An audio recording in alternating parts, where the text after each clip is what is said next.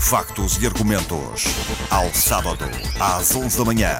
Um espaço para entrevista, debate e análise da atualidade política, económica e social da região. Factos e argumentos. A atualidade regional no fim de semana da Antena Madeira. Bom dia, bem-vindos ao Factos e Argumentos. Vamos hoje falar de dependências. O nosso convidado é Nelson Carvalho, é o responsável pela UCAD, Unidade Operacional de Intervenção em Comportamentos Aditivos e Dependências. Bom dia, Nelson. Obrigado Bom por dia. estar na Antena 1. Uh, Nelson Carvalho, acabamos de sair de um, de um período de, de, alguns consumos e de alguns, uh, de alguns excessos. Eu pedia-lhe para caracterizar um bocadinho como é que estamos na, neste momento na Madeira em termos de, de substâncias aditivas. Uhum. Qual a ideia que o CAD tem? Bem, boa tarde, bom dia aos ouvintes e obrigado pelo convite. Portanto, em termos de panorama de consumo na Madeira, não foge ao resto de Portugal e ao resto do mundo. Portanto, as substâncias mais consumidas é o álcool e o tabaco, lícitas e as ilícitas a cannabis. Portanto, e obviamente agora, sobretudo nas festas de Natal, sobretudo o álcool, penso que uhum. foi a substância mais, mais consumida. Uh, posso dizer também que no, mês, no passado mês de setembro saiu um estudo, que é o estudo do Dia da Defesa Nacional para os 18 anos, que é referente ao ano 2016, em que também foi importante para nós em termos de prevalência de consumo, em que o álcool, o tabaco e a cannabis foram os, uh, a Madeira foi a região do país com, mais, com menor prevalência de consumo, o que também para nós é, é, é importante. Em relação às novas drogas, as chamadas drogas legais, também melhorou bastante com a legislação pioneira em Portugal. Uh, e neste momento, em termos de internamentos, estamos com internamentos residuais. Por exemplo, em setembro, a Casa de Saúde de São João Deus teve dois internamentos, o que é excelente, quando em 2012 chegava a ter 20, 25 internamentos no mês. Para essas drogas ditas legais, legais. que agora já, já passaram, em termos contra-nacionais, uhum. eh, não é. Não é não é permitida a sua comercialização. No, no caso do, de outros consumos de drogas, a, a, Casa de Saúde houve cerca de seis dezenas de internamentos. Seis incluindo dezenas... álcool, incluindo outras dependências. Em não? Termos de álcool, para tratamento, a média anual para tratamento na Casa de Saúde São João de Deus anda entre os 260 e 280 anualmente.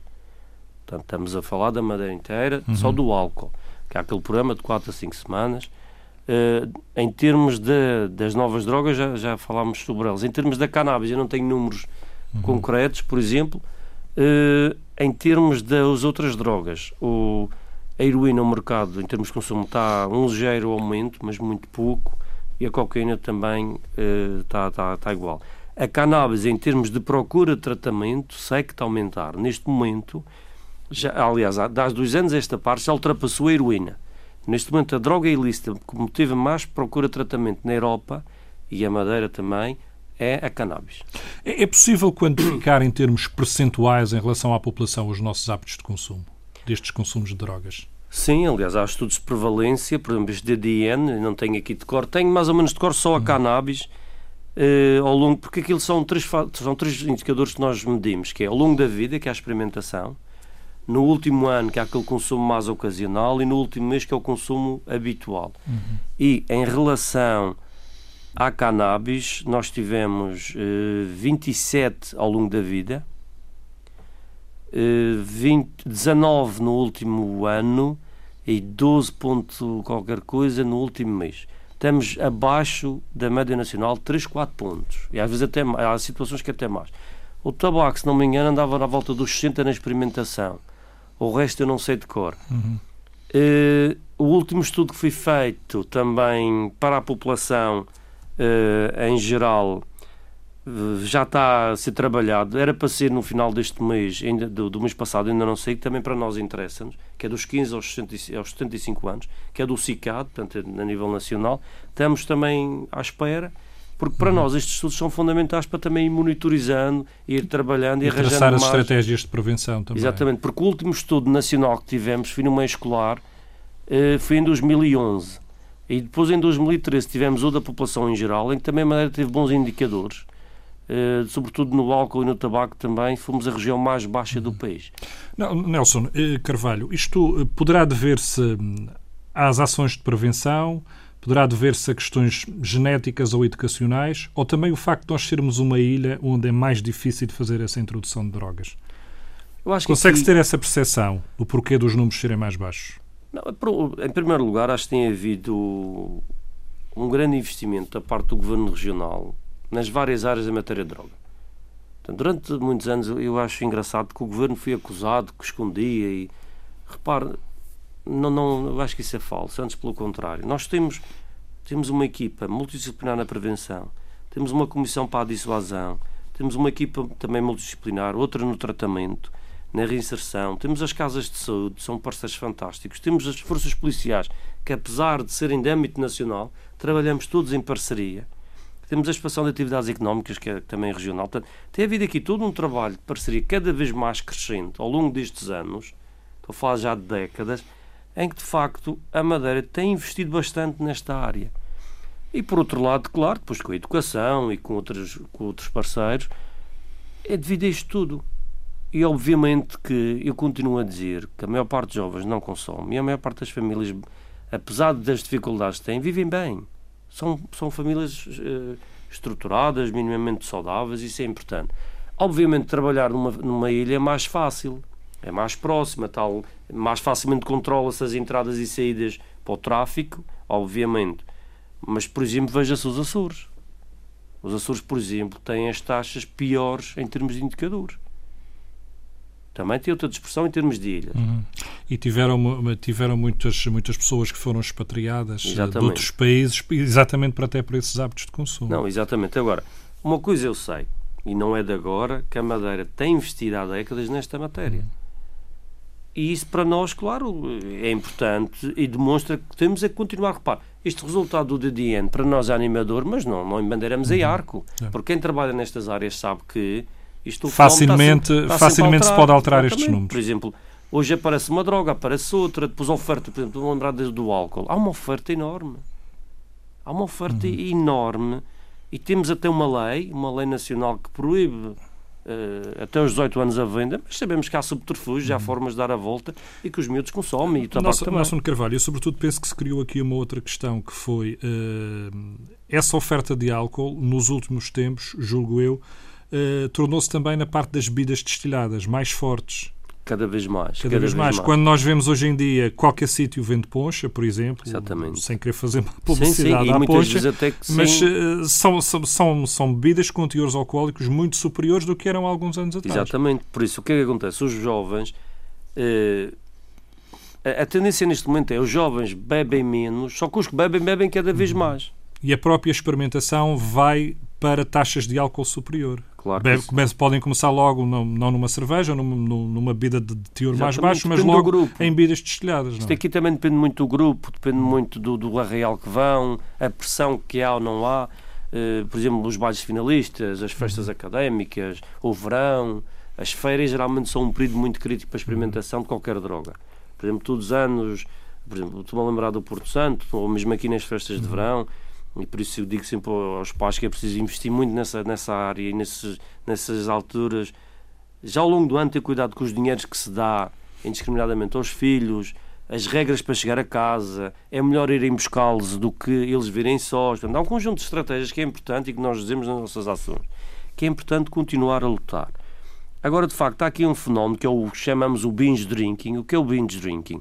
São ingestões uh, agudas de álcool, muita, por exemplo, o homem de 4, de 5 a 6 bebidas por num curto espaço de tempo e as mulheres 4 a 5. Porque é uma intoxicação aguda de álcool que rapidamente pode levar em coma, a uhum. coma.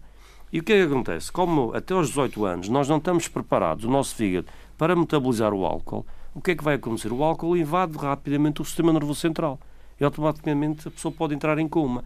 E o coma alcoólico é, pode ser muito fatal, pode matar.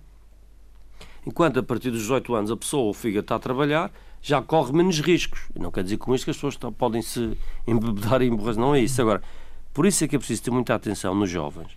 Porque, de facto, o álcool, e como disse agora da questão das bebidas destilhadas, a poncha, os shots, isso são bombas autênticas para, para o organismo. E atenção que não é o álcool bom e o álcool mau. Que, aliás, o bom da nova lei foi uhum. que entre os 16 e os 18 antigamente podiam beber vinho e cerveja. O que é uma grande asneira, porque o álcool é o mesmo. A percentagem é que será Exatamente. diferente. Por isso é que é importante eh, investir muito nesta matéria do álcool e do tabaco nos jovens. Porque, por exemplo, neste momento, por incrível que pareça, os jovens têm uma percepção, e muitos adultos, de, de risco mais baixa para a cannabis do que para o tabaco. Que eu acho perigosíssimo. Para mim, as duas são perigosas. No entanto, por exemplo, fizeram um estudo nacional em Espanha, já há mais jovens a fumar cannabis do que tabaco. Mas é uma diferença de milhares de pessoas. Mas também fez-se aqui uma, uma, uma forte campanha, não só em Portugal, mas noutros países, eh, Contra o contra, tabaco. o tabaco. Contra o Exatamente. tabaco. E Embora é sendo legal, ah, está sob uma pressão muito grande. Por outro lado, a cannabis, devido a uma, uma tolerância social maior e devido a estes assuntos que têm sido debatidos, a questão do, do- da, da, da medicina e não só, e, por exemplo, figuras públicas internacionais e nacionais que sempre banalizaram a cannabis, também ajudaram muito a essa banalização, essa idolatria até desta substância. E quando eu, eu vi o, o inquérito de Espanha, não queria acreditar, mas é verdade. São muito mais a consumir cannabis do que tabaco. E as pessoas esquecem-se das consequências que estão ali. Como é, que se, como é que se prepara os jovens para não fazerem esses consumos? A experimentação eh, vai acabar É por acontecer determinante. quase sempre, É é? determinante. É Como é determinante. que se prepara os jovens? Como é que vocês preparam essas ações, Nelson? O importante aqui é primeiro trabalhar com os pais e trabalhar com os jovens. No fundo, o que é que nós queremos? Nós lhes dam- damos-lhes ferramentas, damos-lhes competências. Nós não vamos para lá dizer meter medo. Não, nós vamos desmistificar com ações pedagógicas, com pode ser várias formas dinâmicas, pode ser através do desporto, de vídeos, eh, de jogos, em que vamos fazer com que as pessoas vão discutindo e debatendo. Por exemplo, aquela questão que falava ainda há pouco da baixa prestação de risco. De vez em quando aparecemos jovens no gabinete lá do, serviço que me dizem: Ah, eu às vezes fumo cannabis que curou de cancro. Por exemplo, um jovem que ouve uma figura pública dizer a cannabis curou o cancro, ou a cannabis é boa para isto ou aquilo, aquilo outro, na cabeça dele o que é que interessa? Pai, posso fumar que não há problema nenhum. E é estes mitos que temos de trabalhar. Por outro lado, é a pressão do grupo, dar-lhes competências para saber dizer não. Porque muitas vezes o que é que acontece? Eu não sou capaz de dizer não ao meu amigo. E é muito mais fácil dizer não a um estranho que a um amigo nesta fase. E o que é que acontece? Se o grupo consome, a probabilidade dele consumir é muito maior. Portanto, falamos nos fatores de risco, de proteção, no fundo, damos-lhe ferramentas e reforçamos as que eles já têm para viverem o mais saudável possível de- na sua vida. O importante aqui é, da prevenção, é retardar ao máximo o contacto do indivíduo com a substância. Não tem que consumir, mas contactar. Porque, por exemplo, uma coisa é um indivíduo de 16 anos receber um- uma oferta de um amigo, outra coisa é um de 14 e outro de 18. E o objetivo é esse é fortalecendo-o por forma a resistir e a saber dizer não às drogas. Como é que se faz esse trabalho? Ou onde é que se faz esse trabalho? Pá, fazemos nas escolas, fazemos nas paróquias, fazemos nos clubes, no meio laboral, na noite, que é uma área que temos investido muito, eh, nos bairros, com crianças institucionalizadas. Portanto, em dois- ainda não tenho a estatística deste ano, mas em 2016 fizemos 400 490 ações e atingimos 33 mil pessoas na Madeira.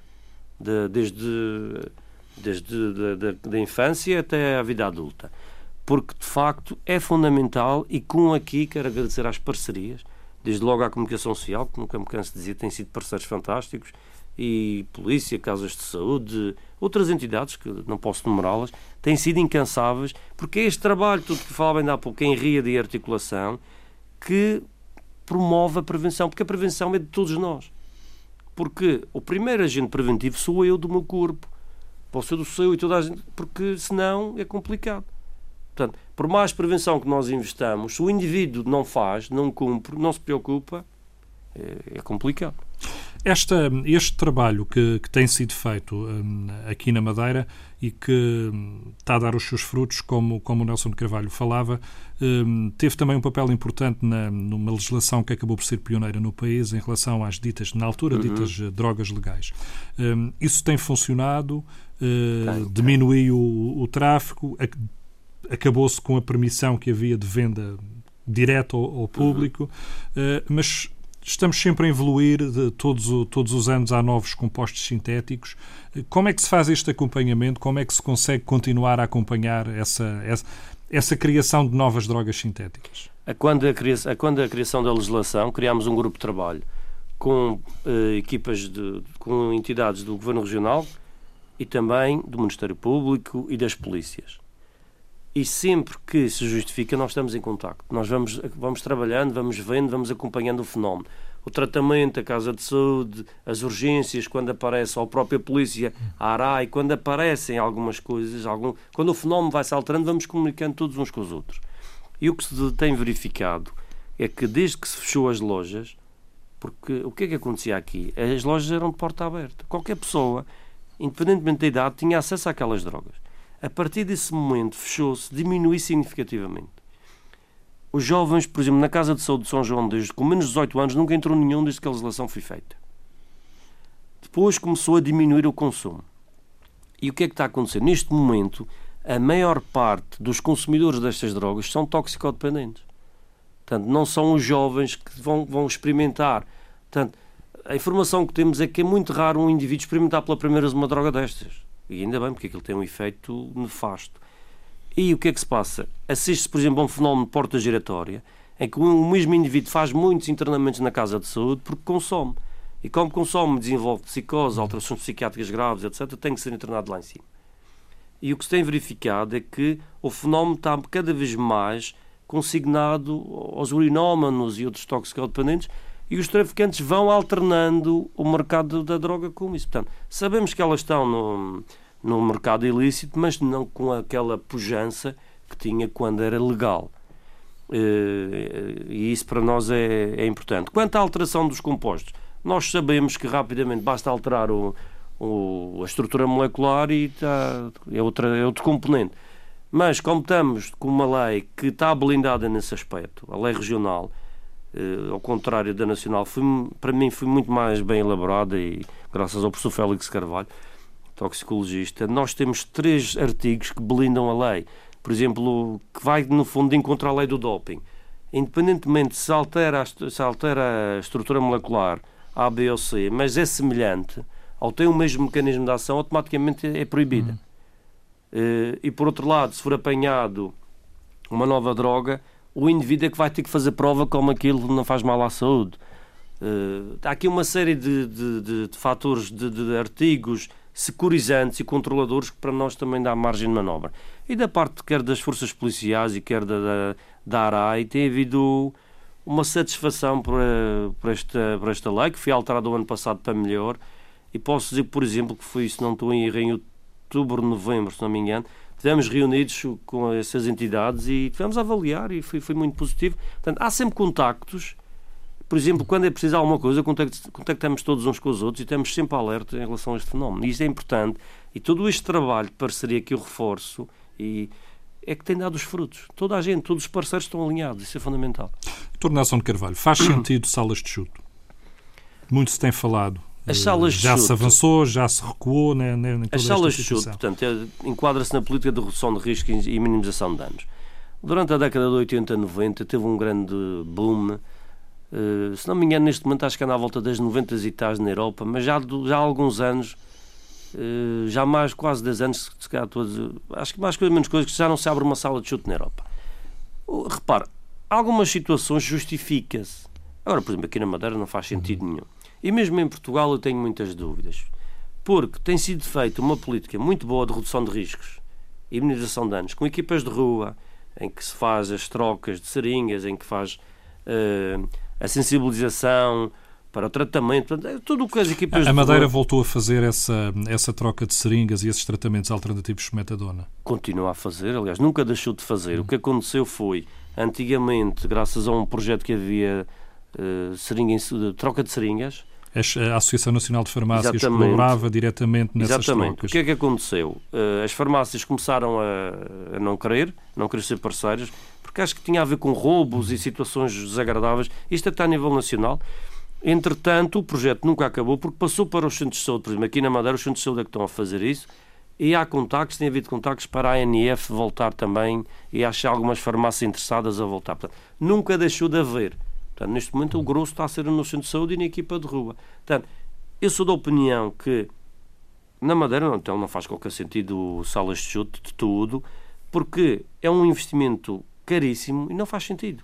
Porque é preciso, aquilo é uma unidade de saúde, portanto, pelo menos um médico enfermeiro tem que estar ali a tempo inteiro, pessoal técnico, pagar e, e, não acredito para já que muitas pessoas vão ali. Por outro lado, tem-se verificado que pois aquilo atrai prostituição, tráfico, portanto, não é o melhor. O melhor, de facto, para mim, aliás, não, não para mim, porque a investigação diz, é uma política de redução de risco e diminuição de danos com as equipas de rua, com, com uma boa articulação com as equipas de tratamento, com a reinserção e dessa forma, então, no fundo, a Madeira está a dar o tipo de resposta integrada que está preconizado, quer na estratégia europeia das drogas, quer na nacional. Portanto, estamos alinhados com as linhas orientadoras que existem. Eu sei que em Lisboa vão, vão partir para aí, mas eu acho que isso aí entra em questões políticas que nem sequer vou, vou falar. Tanto que eu tenho falado com colegas meus de Lisboa que estão, não, acham que não justifica porque é deitar dinheiro fora, tendo em conta o que já foi feito, e é quebrar algo que está a ser feito e que deve-se investir é cada vez mais aí, não nas salas de. Dr. Nelson Carvalho, um dos assuntos que está também nestes dias em cima da mesa é a questão da, da legalização da, da cannabis. Eh, não só para uso medicinal, mas também para uso eh, recreativo. Uhum. Eh, por aquilo que me estava a dizer, e até pelaquela prevalência dos estudos que têm uhum. sido feitos, onde a cannabis tem quase maior experimentação do que o tabaco, é um risco que se corre fazer essa legalização? Eu, para mim, primeiro há que definir, há que distinguir duas coisas. Uh, uso recreativo, uso medicinal. Uso recreativo, não de tudo. Uh, depois eu posso explicar. Uso medicinal, sim, diz que seja sob a forma de medicamento. Porque ainda, ainda quinta-feira foi discutido na Assembleia da República dos projetos de lei do PAN e do Bloco de Esquerda, em que uma das coisas que toda a gente ficou preocupada, os técnicos e profissionais, é a questão do autocultivo. Não faz qualquer sentido e é absurdo. É pôr em risco a saúde das pessoas, em que o indivíduo tem indicação terapêutica para a cannabis, pode plantar eh, cinco plantas no, no exterior ou uma no interior eh, para, o, seu tratamento mediante uma licença do Ministério da Saúde. Quem é que vai controlar isto? Como é que sabe se ele está a fazer a medicação? Para que é que serve aquelas plantas? Aquilo é uma porta aberta para o tráfico, para o fim recreativo. Que no fundo, eu já disse e volto a dizer, o Bloco Esquerda sempre defendeu o consumo recreativo e anda a arranjar estas formas eh, serpenteantes para uh, chegar lá. Mas não podemos brincar com coisas sérias. E digo isto e quero afirmar desde já, eu não sou preconceituoso, eu não tenho nada contra a cannabis, eu não tenho nada contra os consumidores da cannabis. Não, porque estas pessoas entendem que nós, ao dizermos que não concordamos, é que somos. Até chegam a termos que eu tenho colegas já foram acusados de ser fascistas por causa disto. Não, nós estamos a falar com evidência científica. Eles que tanto apregam a evidência científica. Mas ao lado, ao lado temos o tabaco que é legal. Está bem, mas e repare, isso, então porquê é que só se legaliza a cannabis? O que é que a cannabis tem de tão bom que tem que ser só ela? Por exemplo, a morfina vem do, do ópio. O ópio também dá morfina, tem propriedades terapêuticas. Vamos legalizar, vamos legalizar o ópio. O LSD, tanto quanto eu sei agora, está a ser investigado em Inglaterra para antidepressivo. E outras moléculas, o ecstasy, quando apareceu, era na medicina também. Uh, agora, vamos legalizar tudo? É que preocupa-me para já que já tem duas drogas que são legais, são as que dão mais problemas ao mundo, que é o álcool e o tabaco. Querem mais provas de que legalizar recreativamente vai disparar o aumento do consumo, vai disparar os problemas sociais? Pensam que o tráfico vai diminuir? É mentira. É mentira porque os Estados Unidos, o Uruguai já têm vindo a provar isso. O nível THC tem disparado, os traficantes continuam a, a, a mandar no mercado e isso preocupa-me. Portanto, por isso. A experiência, a experiência, a primeira, julgo eu, foi a que foi feita na Holanda. Exatamente. Através das coffee shops, que eram uhum. lojas próprias para, para, para, para o uso de, de cannabis. Exatamente. Não resultou. Não, tanto que não resultou, que eles agora estão preocupadíssimos. Aliás, foi em 2012 que voltaram atrás. Antigamente, qualquer pessoa podia ir a uma coffee shop, só se pode consumir lá e o indivíduo só pode ter 500 gramas de estoque por dia para vender. Quem for apanhado fora de, de, dessas coffee shops a consumir cannabis, incorre em coimas pesadas. E o que é que se verificou? Os dois primeiros anos que essa norma foi feita, já uns anos 90, o consumo diminuiu. Mas passado esse tempo o consumo disparou como agravante. As doenças mentais dispararam. E além disso, os holandeses estavam-se a, eh, estavam-se a deparar com turismo sexual, com problemas sociais gravíssimos. E estão a verificar que aquilo é uma medida que não está a resultar. Por isso estão, é uma forma airosa, digamos, de não admitir que, que não dá. Por exemplo, também em agosto, na Catalunha, eh, legalizou-se para fins recreativos e medicinais, em clubes canábicos. A lei está fantástica. Só que eu sei, que eu tenho pessoas que estiveram lá há pouco tempo, a lei não está a ser cumprida. As pessoas levam o que, o que quiserem de plantas, de, do produto, não há qualquer controlo. E tanto quanto eu sei, também já há multinacionais que querem comprar alguns desses clubes canábicos. Porque, no fundo, o que é que move estas legalizações para fins recreativos? Movem os lobbies económicos. Neste momento, nos Estados Unidos, já há mais publicidade investida na cannabis do que no, tabaco, no álcool. Nelson Carvalho, a, a, a cannabis deixou de ser uma droga vista como feita, para, feita, cultivada, tratada por traficantes e passou a ser uma droga, embora ilegal, mas criada já, falava há pouco em multinacionais.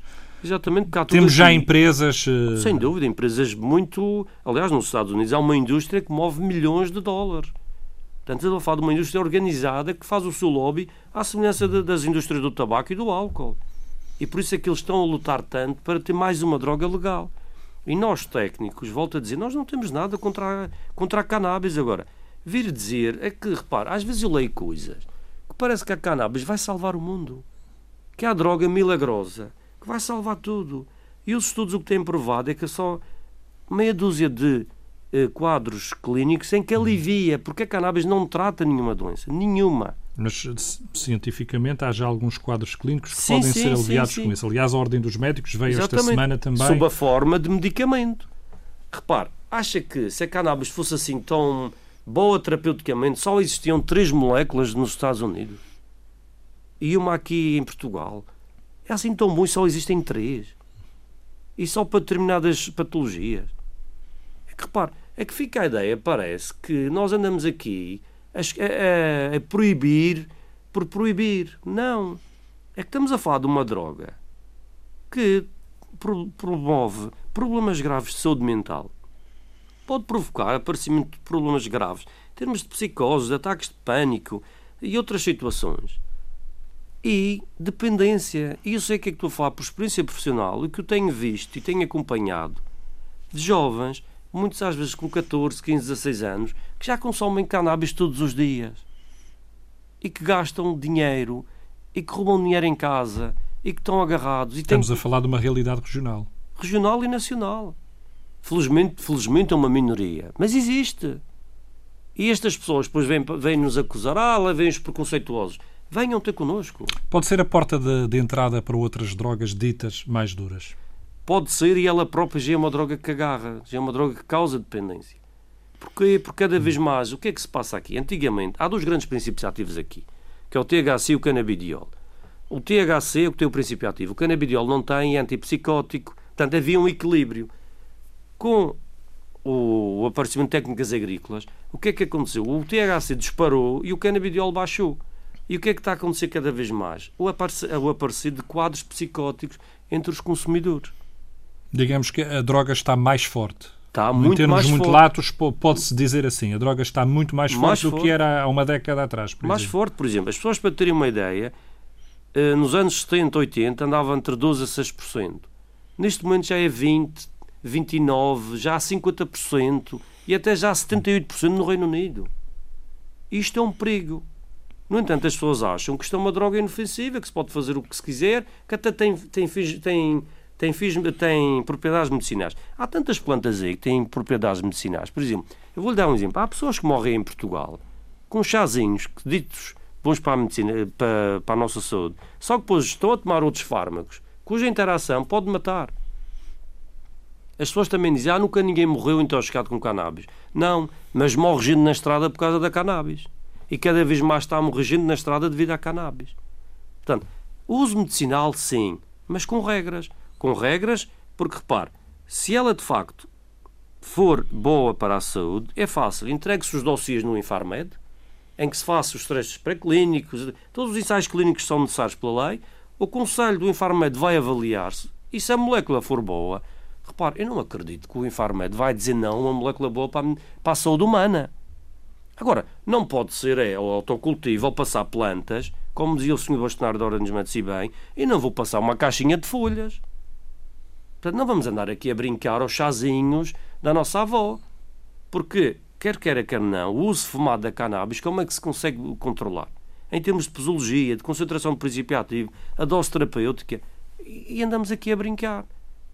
Portanto, por isso é que eu digo, é preciso muito cuidado. E, além disso, não é necessário alterar a legislação em vigor. Porque, se querem um medicamento, sim senhor, tratem-no como tal, entreguem as assistências como tal. E, além disso, esta, esta, estas duas propostas são um atentado à política que Portugal tem feito nos últimos anos em matéria de droga, que tem sido um exemplo pelo mundo inteiro. Com a lei de 32 mil, com a descriminalização do consumo, tem sido Portugal tem sido um modelo. E agora vamos estragar tudo porque uns senhores acham que a cannabis é milagrosa e agora vai, vai resolver problemas do mundo. Sejamos sérios. Há aqui, há aqui uma pressão económica muito forte. Económica, há sobretudo um lobby, um lobby económico muito forte. Económica, sem dúvida, e eh, político-partidária. E não tem qualquer problema em afirmar, porque esta questão do Bloco de Esquerda defender as causas fraturantes, que neste caso vai ser a faturante, eh, não é mais do que demagogia.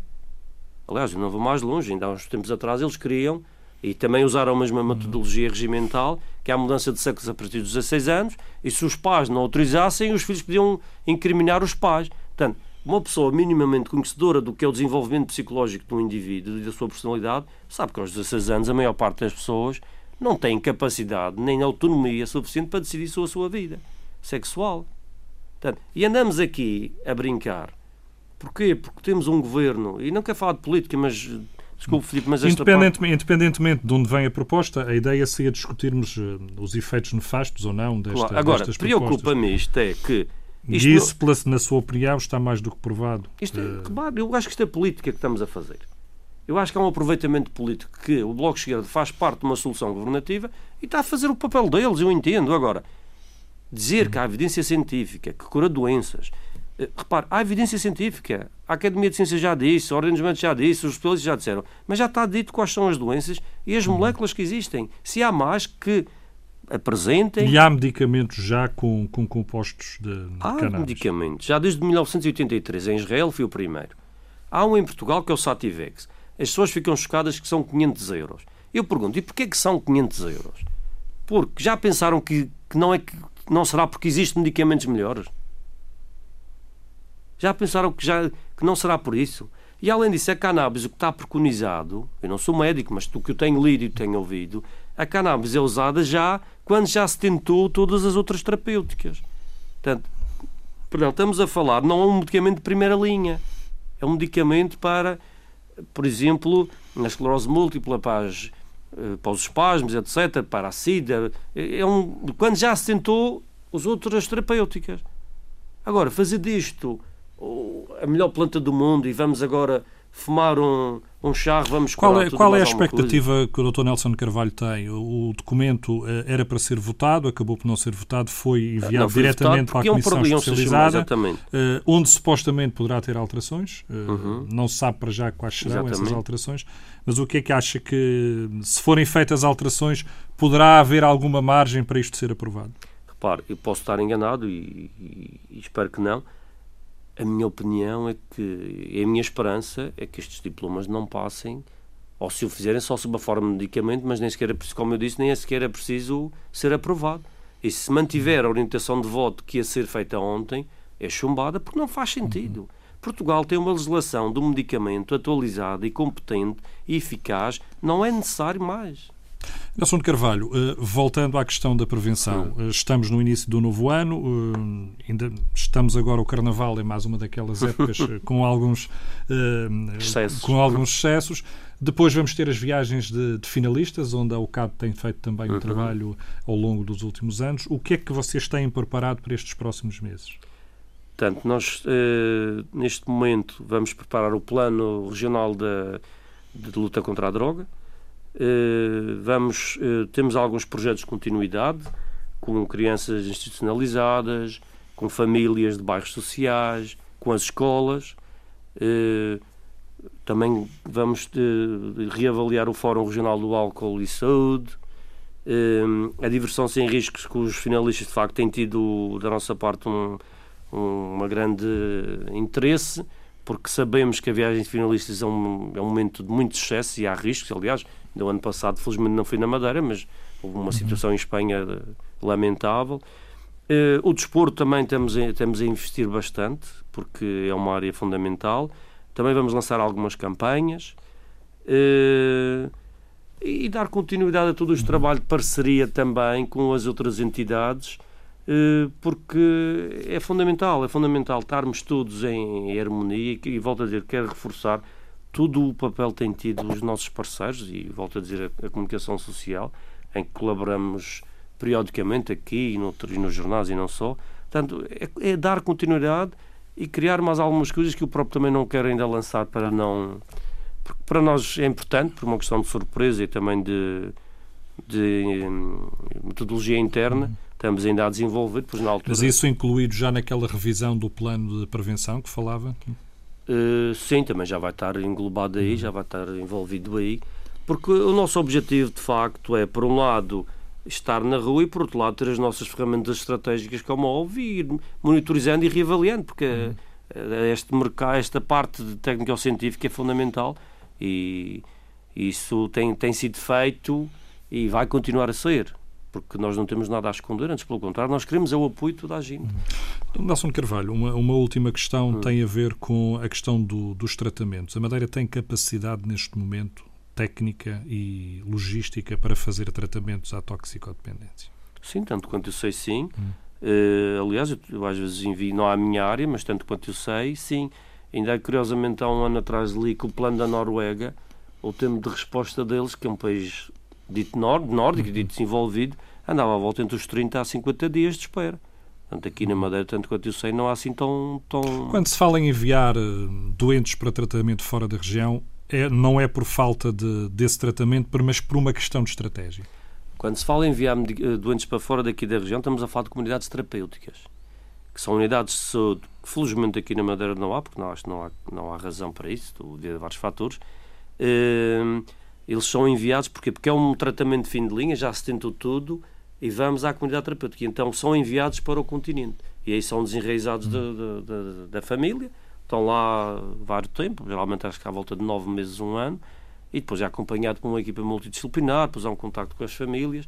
Portanto, aqui na Madeira, o que existe em todas as áreas da toxicodependência, desde a prevenção até à fiscalização, não existe por acaso. Segue de acordo com as linhas orientadoras europeias e a Madeira tem. E posso dizer mais, em termos de equipas, em termos de tamanho, de quantidade e de qualidade, nós temos excelentes equipas em matéria das drogas. E não só, mas estou a falar e com eh, contacto permanente com o CICAD, com outras entidades portuguesas, estrangeiras, nesta matéria. Porque isto é um fenómeno que é global. É global e então nós estamos sempre em contacto porque precisamos uns dos outros. Porque são mercados tão rápidos, tão dinâmicos. Portanto, há tudo. Posso garantir que a Madeira está preparada nesta matéria.